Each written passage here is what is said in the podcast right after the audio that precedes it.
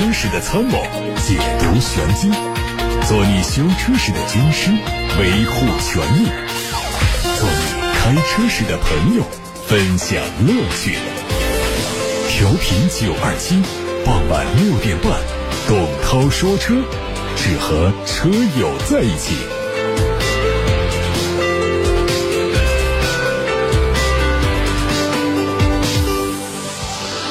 欢迎各位车友在晚上六点半到七点半，通过调频九二七电波以及蜻蜓、喜马拉雅等平台同步收听直播当中的汽车节目《董涛说车》，关注今天的汽车资讯。八月九号，基于 TNGA 架构打造的全新一代卡罗拉在北京正式全国上市，官方价格是十一万九千八到十五万九千八。卡罗拉从一九六六年问世至今，前十一代车型遍布全球一百五十个国家，创造出了全球销量突破四千七百万辆的傲人成绩。从二零零四年卡罗拉第一次登陆中国，通过十五年的努力，在中国获得了三百五十万人的庞大的用户群体。这个新车它在外观方面呢，相比上一代呀，整体是降低了两公分，低重心的造型设计增加了车体的流线型，也降低了风阻。全新的设计包括了有液晶仪表、高配的十二寸中控屏、中配的九寸中控屏等元素。动力方面，1.2T 发动机，最大功率有一百一十六匹马力。匹配的是 CVT 变速箱，双擎版本还是一点八升的发动机，搭配电动机组成，百公里的综合油耗只有四升，都满足国六排放标准。八月十号，二零二零款的 VV 六区域上市即智能安全挑战赛活动长沙站正式启动。VV 六是为品牌在智能安全领域的集大成之作。这次上市的二零二零款 VV 六，五款车型的售价十四万八到十七万五。二零二零款最大的亮点在于，第一次用上了牧羊犬全维智能安全系统。这个系统涵盖了生命、财产、信息、环境四个维度，旨在为消费者带来更全面的关怀和守护。二零二零款的 VV 六有三项全球领先，十五项国内领先，还有二十五项同级领先智能安全配置，成为越级领先的智能安全 SUV。再看奔驰。国外媒体报道了奔驰2019法兰克福车展的阵容，梅赛德斯 AMG GLB45 和 EQS 概念车很可能会首发。GLB45 车型将会和新一代的 A45 车型使用相同的 2.0T 发动机，EQS 是奔驰 EQ 电动车系列的旗舰，可能在明年就上市。梅赛德斯 AMG 全新的 GLE63 版本已经在海外地区测试。它预计在明年一月的底特律车展上亮相，竞争的对手是宝马 X6M。外观方面，它采用了最新的家族语言，前脸配备的进气格栅非常的新颖，尾灯造型也经过了重新设计，动力是 4.0T 的 V8。外媒还爆出了新款的宝马 M5 低伪装路试的照片。作为中期改款，这次调整的重要位置是前脸，采用了最新的家族风格，标志性的双进气格栅尺寸更大，搭配上鹰眼式造型的大灯，视觉上更加的犀利。另外，前脸底部的通风口的尺寸也增大，并且在中间装配了一颗 ACC 自适应巡航的雷达探头。新车在动力方面沿用现款的 4.4T。国内媒体从相关渠道获得了一组国产奥迪 Q3 Sportback 路试图片，它是溜背式轿跑 SUV，用 1.4T 和 2.0T 的两款发动机将在天津工厂生产。奥迪 Q3 Sportback 整体延续了 Q3 的设计，前脸部分和全新 Q3 一样，车身侧面是最大亮点。它溜背的走势、低矮和倾斜的后部车顶以及 C 柱都带来更加动感的线条，有一种俯冲的姿态。动力方面用的是 1.4T 和 2.0T。看讴歌，日前讴歌发布了旗下的超级跑车 NSX 2020年度改款车的官图，最大的变化是增加了印地珍珠黄油漆，从而向初代的 NSX 的一款斯帕黄油漆来致敬。新车在2019蒙特雷车展车展上正式亮相。可能在明年的年年初会有第一批用户交付，价格方面呢，约人民币是一百一十万元。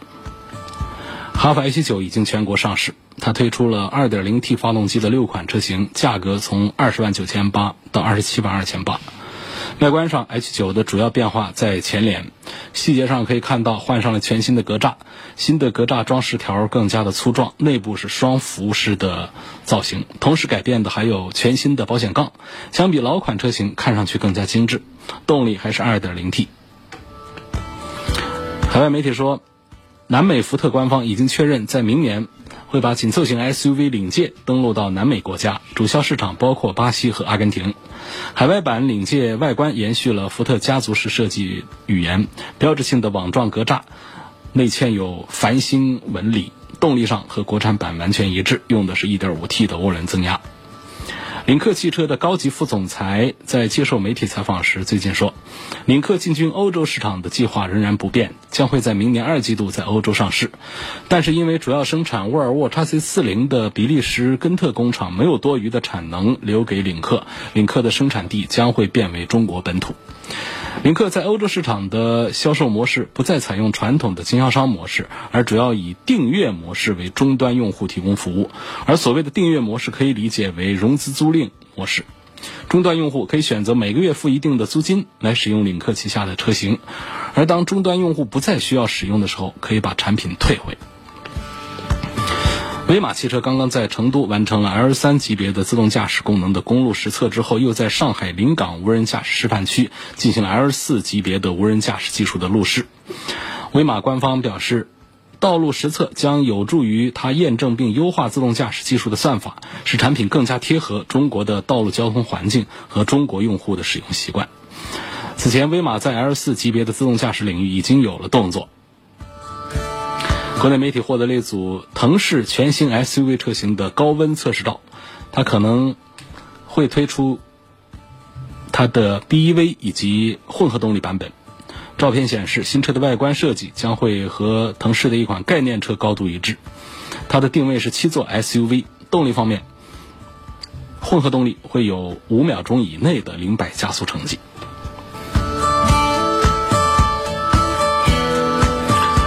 好，现在开始回答大家的提问。首先看到的是来自董涛说车微信公众号的后台，有网友说谈一谈这个汽车天窗的使用问题。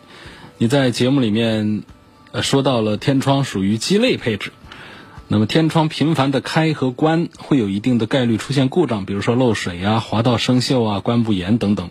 我有个想法是，能不能不到万不得已不开天窗？防止天窗出故障，这个思路有没有问题？是否属于是因噎废食？这我不太赞成这个做法。就是不到万不得已，其实没有万不得已的时候，天窗啊，就哪种情况下我们是不开完全不行啊？想不起来，没有这种使用的场景。为了防止天窗出故障，就把天窗不打开，这个可能会导致天窗出更多的故障。因为这个天窗啊，我们频繁的使用呢。这种场景几乎都没有，那么频繁的使用啊，可能会带来一些故障，但是完全不用的话，可能带来故障的可能性更大。包括刚才说到的滑道，这滑道啊，这上面有润滑啊，有润滑油，然后还有这个一些这个传动机构，其实是挺复杂的一套东西。如果我们长期的几年都不动它一下的话，等到你要动它的时候，它可能就是个坏的。所以呢，不提倡经常用，也不提倡完全不用。我觉得我们隔一段时间呢，可以把天窗啊打开一下，让这个天窗里面的这个活动部件呢运动一下，像人一样的筋骨舒展一下。那多长时间用一次？这看大家心情，想起来的时候可以用一下。比方说一两个月，动个次把两次，这样的我们天窗呢，既不会因为过多的使用产生故障，也不会因为完全不用产生故障。这是我的个人意见啊。还有一位网友叫刚刚，他跟我们分享了关于 A 二驾照年审的问题。他说，经常看到有人在问 A 二驾照是否需要每年一审。我是武汉市的 A 二驾照，武汉对于 A、B 照的年审法规呢是没有扣分就不年审，也不需要体检证明。如果有扣分，那就必须要年审，而且需要参加至少两个小时的交通法规学习。有的大队呢还需要书面考试。及格才可以通过年审。今年没有扣分，过了年审时间不放心，还是要去这个大队的窗口查一查。这个窗口回复没有扣分，就不用年审。好，这是一位叫刚刚的网友跟我们分享的，非常好啊，谢谢。下面一个问题说，目前新天籁2.0的自然吸气，还有君威的 1.5T 都有三万块的优惠。这个天籁的舒适版和君威的精英版优惠之后呢，他们的价格都是差不多的。就问后期的保养维护费用怎么样？两个车的日常的小毛病多还是不多？啊？哪一款车会更值得买？呃，别克君威的这个 1.5T，然后就是天籁的这个2.0的这个自然吸气。实际上要讲这个故障率的话呢，恐怕还是日产的这个故障率啊，总体上讲呢，就是日系车的做的要呃稍微好一点，日系车稍微好一点。其实别克呢。在非日系车里面，它的质量水平也是属于中等偏上一点的。那除了它的一些，呃，这个这个这个特定的一些配置，比方说一系列的这个悬挂横臂衬套的这个问题，去年有过历史上非常大规模的一次召回。然后呢，还有就是在别克家族里面，这个九 AT 的变速箱。以及别克家族里面的这个双离合变速箱的这个问题，它会突出一些。当然，不代表着说这个君威有这些毛病上的问题啊，那么天籁就完全是是是没有毛病的。在东风日产家族里面，它的 CVT 变速箱，呃，口碑并不太好，所以这个就是要提醒啊。这两个车呢，优惠过后的价格差不多。呃，到底是买谁？我是赞成这两个车买天籁多一点吧，因为毕竟呢，这个天籁我老是批评它呢，就这次的这个改款定位啊，这个新版的天籁没有老版做的好，包括它的定位不准，找不到自己的金主了，找不到自己的爸爸了，找不到自己的这个定位在哪儿了。就是天籁它的用户是。中年朋友对车要求舒适性比较高，不需要你跑多快，他天，他偏偏他要上一个两百五十多匹马力的一个提速特别快的一个发动机上去，就搞得不伦不类。在日系的三款 B 级车雅阁、凯美瑞、天籁当中，天籁是属于卖的比较差的那个了，啊，这是验证了大家对它的评价，就是定位不准。那么相对讲呢，君威呢销量也不好，而君威呢，它一直给自己的定位定的还是。呃，挺准的。我认为这两个车当中呢，我赞成还是这个同样的价位下的话，我赞成买君威啊，赞成买君威。这个车呢，从驾驶感受上呢，比天籁的要好一些，因为都看的是它的这个低配的版本嘛。天籁也是看的2.0的低配版本，啊，这个通用的也看的是它的 1.5T 的这低配的版本。那这样一来的话呢，这个实际上，就从提速上讲啊，整个的底盘的感受上讲啊，这个君威的这一套还要稍强一点啊，君威的这一套，新君威呢，而且样子还挺漂亮。我觉得总体上讲呢，追求舒适的话，日系家里还有其他的一些产品可以选择。那追求这个舒适和驾驶的感受双全的话，君威是一个更加平衡的选择。下面的问题来看，来自八六八六六六六六上的留言：问斯柯达的混动六座上市了没有？这个我没有听到，呃，这款车的相关的消息。下一个问题：二零一七款的宝马的叉三、奥迪的 Q 五、奔驰的 GLC 对比性价比、操控性谁更好一点？我觉得还是这个老 Q 五。啊，他问的就是一七款的 Q 五嘛，那就是老 Q 五。我觉得还是老 Q 五的操控性能更好一点。宝马叉三也不错。还有一个网友的问题是，奥迪的 Q 五 L 和宝马的叉一，他们应该怎么选？呃，其实叉一比 Q 五 L 是要低一个级别的。宝马叉一对应的奥迪是 Q 三。那 Q 三比 Q 五是低一个级别的，因此等量代换来说，宝马叉一就不应该和 Q 五放一块说。但是他们现在实际上呢，高配的叉一呢，就跟这个低配的 Q 五的价格是一样了。这样一来，我认为呢，性价比上讲还是赞成 Q 五要多一些。叉一的内部空间是挺大的，但是呢，它总体上呢，这车子呢跟 Q 五比的，坐进去还是要显得小气一些。这种小气不是体现在空间上，而是说在内饰啊、仪表台啊，包括座椅的这种宽厚度啊，这各方面，第一个级别的还是第一个级别，能感觉到。这 Q 五 L 呢，高一个级别呢，还是觉得在里头更大气、更大方一些。实际上，车内后排的空间呢，Q 五 L 也够用了。那 Q 五身上有几个让大家不太开心的地方，那在这个双离合变速箱，包括这个四驱这个系统上。但是作为整个的这个发展方向来说呢，它肯定没有老的 Q 五那么的让大家高兴。但是这也是奥迪已经铁板钉钉的今后要走的一条路、一个方向。呃，问题呢正在解决当中。应该是每一代的产品都比上一代要强一点，就是讲这个变速箱这个单元，比上一代的变速箱这个双离合，它的完善程度要稍微好一些。所以在同样价格下，尽管说 Q 五上有那些不尽如人意的这么一些配置上的一些东西、一些问题，但是我觉得一个机头一个凤尾，不这样说也不准确，就是说一个低端的高配和一个高端一点的低配。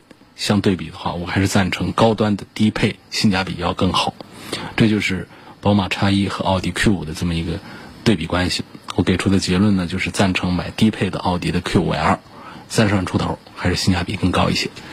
下面看到有一个网友彭先生发过来，他说问这个沃尔沃 S90 低频共振有没有什么影响？这个事情严不严重？这个 S90 啊，一上市我们试驾当中就给出了两个结论，就是啊，他关注的点呢。都不在我们的兴趣点上，比方说他关注了很多的这个一些这个车内的舒适的一些配置啊，一些看不见的一些逻辑关系，都还搞得不错。另外呢，像它的安全和呃环保这方面意识也都非常强。但是它的两个缺点呢，是很多汽车厂家非常重视的啊，都搞得很好的，就是在这个沃尔沃的 S90 上就做的不好。是噪音的问题，而且这个噪音非常具体，来自于哪儿？比方说像空调的噪音，都让人很烦躁。空调啊，你就打到最低的风档，它那个封条出风口的声音都呼呼呼的，很吵人。其实也不是说风量就有多大，它就是吵，啊。那么，这彭先生反映的这个提出的这个低频共振的问题呢，它是从哪儿来呢？这个事儿已经是吵了好久了。一七款一直到一九款的这个沃尔沃 S 九零，啊，很多车主都反映这个情况，它来自于哪儿？就排气管，从排气管那儿呢有一段这个低频的共振的啊东西过来，应该是说呢，它是来自于这个排气管的尾段，啊，有一个大概三十赫兹左右的一个频率范围的这个共振的声音，那么也有这个汽车圈的一些。人呢研究得出个结论呢，可能是它的排气管的设计过于简单，因为呢有有这个汽车圈的工程师啊，是把这个沃尔沃 S 九零的排气管把它解剖了的，从这个解剖图来看的话，那个排气设计似乎是比其他的要简单一些，所以这个共共振呢，现在呃怀疑是跟这个排气管的尾段的设计有关系。如果是这样的情况的话呢，恐怕只有换上新设计的排气管，才能够解决这个问题。那么厂家是否能够足够重视，把新的排气管给设计出来？这现在目前厂家都没有一个正面的一个回复和解释，没有正面的应对这个问题，也没有给出一个解决的方案。所以呢，任由网友们、车友们吵得翻天，这个买到的新的 S 九零啊，还是会出现这个低频共振的问题。呃，可能抱厂家抱有一个侥幸心理是什么呢？就是每一个人呢，对于这个低频共振的对低频的这个感受啊，他可能还不一样，因为每个人的耳朵呢，对这个不同频率的声音的灵敏度它是不同的。大多数人是能够听到的频率范围是从二十赫兹一直到两万赫兹。那么这个。底下的这个二十到六十赫兹的这个频率范围呢，就是属于一个嗡嗡的那种低频声音的这个范围。那么，如果我们听不到，对这个就这个声音本身是存在的，但是我们的耳朵不灵敏，听不到这个低段的话，对于我们来说它就不存在。啊，听不到就等于不存在，所以这是一部分人不灵敏，但是有一部分人灵敏，那就能感觉到这个低频的共振，那就是一个烦恼。我看到有的网友发帖子说烦恼到什么份上，就讲直接就耳朵疼，啊头疼，晚上还耳鸣，说第二天休息不好，很疲劳，头昏脑胀。你是要有这样的症状的话，那就可不是说这个这个一点点影响了，这整个影响我们生活了，这车就不能开了嘛？你看说起来是个噪音的问题，好像是个小问题，但实际上很严重了啊！这就是有的人。敏感，有的人不敏感，包括车内的异味也是这样一个情况。有的人鼻子特别敏感，有一点异味就受不了；而有的人呢，大大咧咧咧的，这鼻子觉得还好啊，听哎闻不大出来。那么这样的人他不会觉得车里的异味难受。这个共振呢，低频的这些声音也是一样，包括还有一些车上有高频的声音。很尖锐的高频声音，有人听到了以后也会很烦恼。那么这个其实啊，就是整个车辆啊，它在设计制造的时候呢，工艺很重要。为什么我们现在的车越做越高级？越高级的车在车里头会越舒服，越低端的车会越不舒服。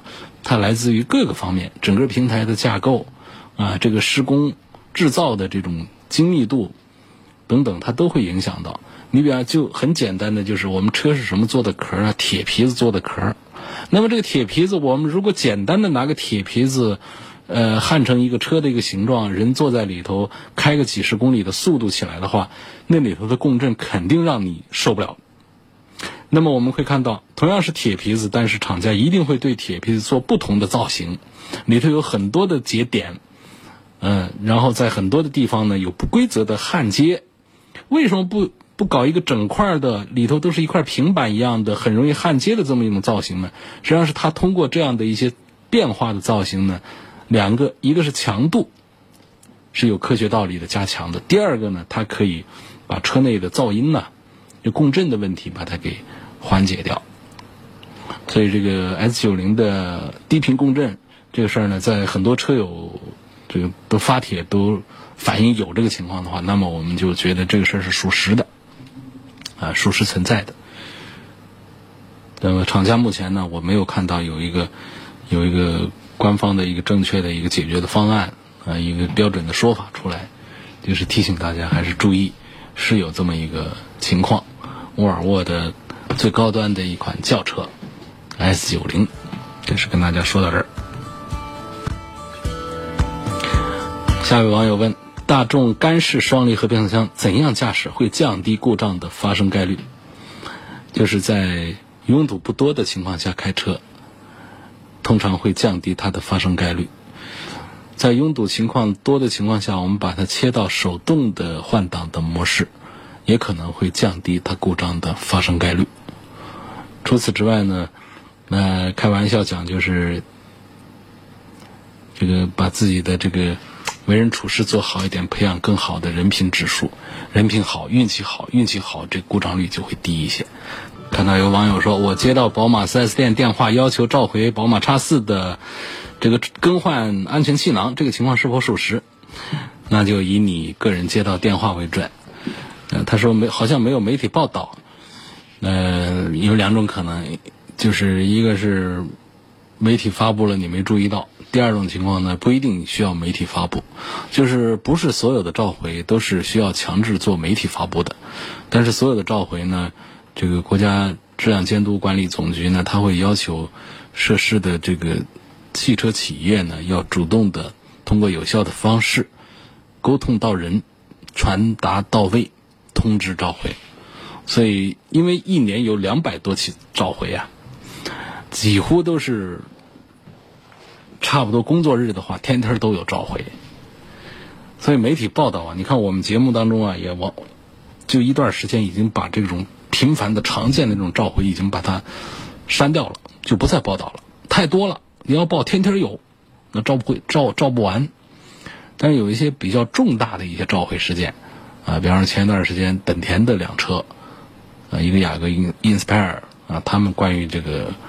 发动机方面的一点问题的这个召回，这个我们就要要关注，也做了报道。但是说频繁的各个品牌、各个车型，天天都有各种各样召回，那我们就不说了。所以这个不代表说这个没有媒体报道，那么就是个假的。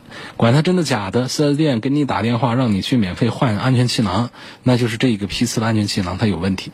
所以厂家在针对这个产品的设计或者说配件所导致的安全隐患这个问题的时候，它往往它会有两个选项。呃，A 选项呢，他自己偷摸把这个问题给解决了，通过这个通知维修的这个方案来解决这个批次的问题。因为有的它不多，一个批次少到只有几台车有问题，啊，多到有几十几百万台车都有问题，它都有可能。那通常问题比较轻的，或者说这个。汽车厂家认为，如果媒体公开之后呢，会对自己的声誉会有一些负面影响的时候，汽车企业会很高明的采取一个内部邮件的形式，啊，这个要求各四 S 店通知维修，这是一种搞法。那么还有一种搞法呢，就是国家质量监督管理总局的这一套体系里面，那要求如果说涉及涉及到这个安全方面的一些问题的话呢，要向总局。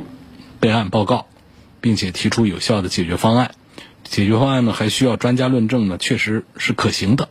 然后呢，总局就会对社会公开，以企业主动要求召回的名义来发布这个召回的公告，并且呢，要求汽车企业来执行这个召回的相关的这个要求。其实召回呢，不仅仅是主动召回这一种。啊，还有强制召回，只是在我们国家呢，就很少听说有哪是强制召回的，基本上都搞成了主动召回了。所以这种你在接到了 4S 店的这个电话，让你回去换安全气囊，呃，你就回去换，那你这批次肯定是有问题才让你换。啊，下一个问题，哎，这个朋友问到了一个保时捷的问题，岳先生他问保时捷 Macan。S C 组件的功能有没有必要加？呃，运动排气加和不加在声浪上的差别大不大？建不建议搞？啊，这个我建议开个保时捷呢，呃，加一个。因为运动排气这个东西呢，还是还是挺好玩的，让你开起来这个至少听觉上是更带劲儿啊，更有意思一点。那但是呢，它对我们的这个实际的行车的这个。快感，那就是速度啊，这各方面都没有什么影响，呃，纯粹是听觉上的一呃一个东西，啊，运动排气这个东西装上更好玩一点。我们说买这个买保时捷，有多少是为了实用呢？更多不都是为了玩嘛？为了玩嘛？为什么保时捷特别爱给大家搞改装呢？想搞得跟别人不一样呢？就是因为考虑到买保时捷。有多少人是为了实用啊、经济实惠啊？不就是为了，哎，好玩一点吗？所以这些好玩的东西呢，就如果在我们的预算允许范围之内，你就加上，加上之后，它都还是挺好玩。包括说到这个，他的第一个问题问这个 S C 组件，S C 组件是个什么玩意儿呢？实际上就是它的一个驾驶模式的一个一个选择。那如果你选装了之后呢，你的中控台上会比没有装的要多一颗按键啊，在这个中控台这个挡把的左边这儿。那多了这个按键之后呢，按下去之后，它它那个按键呢写的叫 Sport Plus，Sport Plus 这个按键，这个模式按下去呢，发动机的响应速度就更快，然后包括变速箱的换挡逻辑啊，还有悬挂的阻尼啊，都会变得更加的激进，啊，就换挡啊会很很慢很懒散，就是你要油门踩很深，它还不换挡，就让你提速提得更快，它不会像经济模式一样的，呃，稍微速度起来一点就换挡，叭叭叭，档位往上加。这是一个换挡逻辑，然后悬挂的阻尼就会变得，就悬挂会变得更更硬朗一些，啊，就是让你这个驾驶的感觉更加的激进。更重要的是什么？是这个保时捷的精髓部分，就是弹射起步，就是操作也很简单，就是你按下这个 Sport Plus 按键之后呢，同时踩这个油门，同时踩这个刹车踏板，然后等这个仪表盘上出现。起步控制系统已经启用这几个字儿之后，你就松那个刹车踏板，一松你就能感觉那种突如其来的这种推背的乐趣。呃，通常情况下呢，不太主张大家给自己的车就是非保时捷体系别的车呢少这样搞，因为这样搞是很伤我们的变速器的。啊伤变速器。那么这种车上，像保时捷上，它搞这个弹射起步呢，它是对相关的组件做了强化的。尽管做了这样强化，其实我也不太赞成他们，呃，大家老玩这个起步弹射这个东西，这这个对车还是整体上的这个伤害还是有的。呃，下一个问题，呃，今天好多人在对比宝马叉一，这个我就不多说了啊，前面已经说了。希望分析一下比亚迪宋 Pro 新能源版跟小鹏的入门版谁更值得买？嗯，两个车都开过。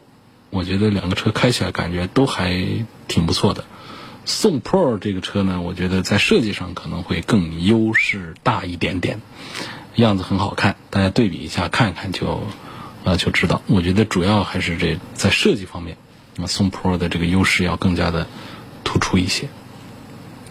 在其他的在这个电池啊、电能这方面呢，实际上我觉得跟小鹏相比呢，不相上下的一种啊一种水平吧。最后再看到的一个问题是说，路虎发现神行现在是什么价？是否值得买？老生常谈的一个话题，打折的幅度非常大。这个车的厂家指导价呢，三十四万多啊到五十万，但是现在优惠的话呢，就是低配的车型就是大几万，高配的车型十几万，啊，很划算。